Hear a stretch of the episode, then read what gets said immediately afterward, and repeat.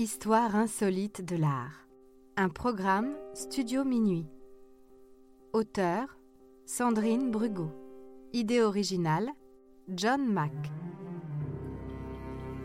Musique David Rampillon. Narration Leilani Lémé.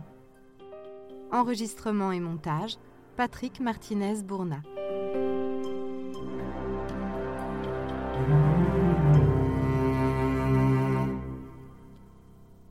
La rançon de Picasso. En décembre 1985, la National Gallery of Victoria à Melbourne achète la toile la plus chère de son histoire. 1,6 million de dollars australiens. C'est une toile de Picasso intitulée La femme qui pleure. L'artiste espagnol a peint plusieurs toiles portant ce titre en même temps que Guernica, tableau emblématique des souffrances de la guerre civile espagnole. La femme qui pleure représente en ce sens la femme espagnole souffrante. Mais la toile a aussi un autre contexte. La femme représentée s'appelle Dora Maar. Elle est alors, en 1937, la jeune maîtresse du vieux et tyrannique artiste. Depuis leur rencontre l'année précédente, elle est sous le charme, ou plutôt le pouvoir du peintre espagnol. Pour lui, elle a tout quitté et renoncé à son travail de photographe pour devenir la muse du grand maître. Par passion, elle accepte tout, se plie à tous ses caprices. Picasso, grand consommateur de femmes, la détruira pendant dix ans et elle passera les quarante-cinq dernières années de sa vie en recluse le tableau de Picasso devient une pièce maîtresse du musée australien. Pour Patrick McCogay, son directeur, elle est une des œuvres majeures de l'art moderne. Il est heureux que le musée l'ait achetée, même si cher.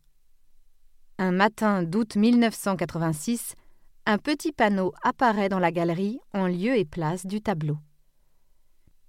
Il indique que la femme qui pleure a temporairement été déplacée vers Canberra, la capitale.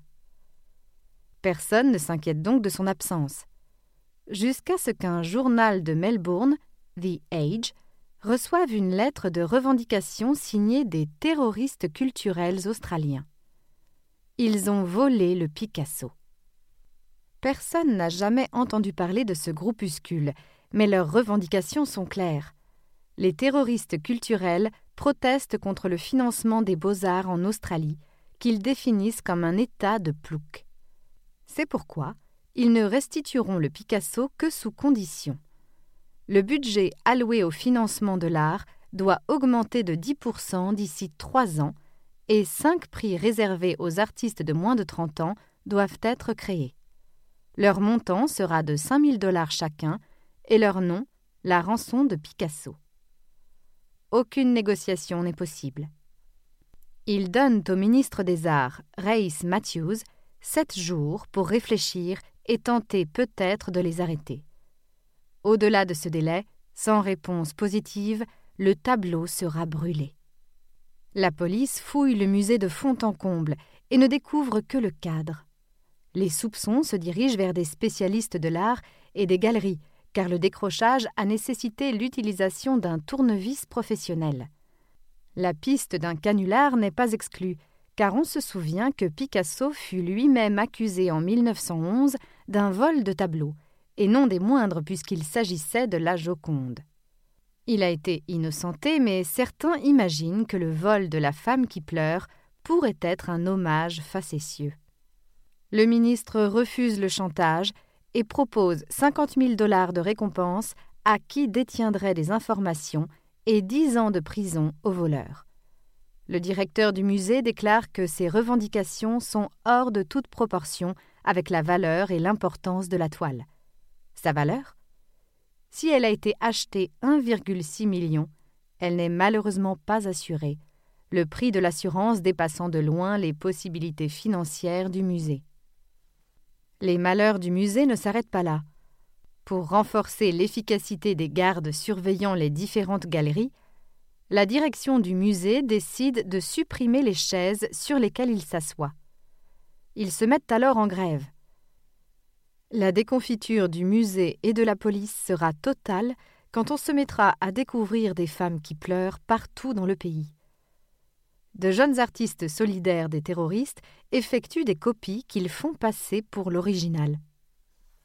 Les terroristes culturels australiens envoient une deuxième lettre au journal le 9 août, soit la veille de la fin du délai imparti.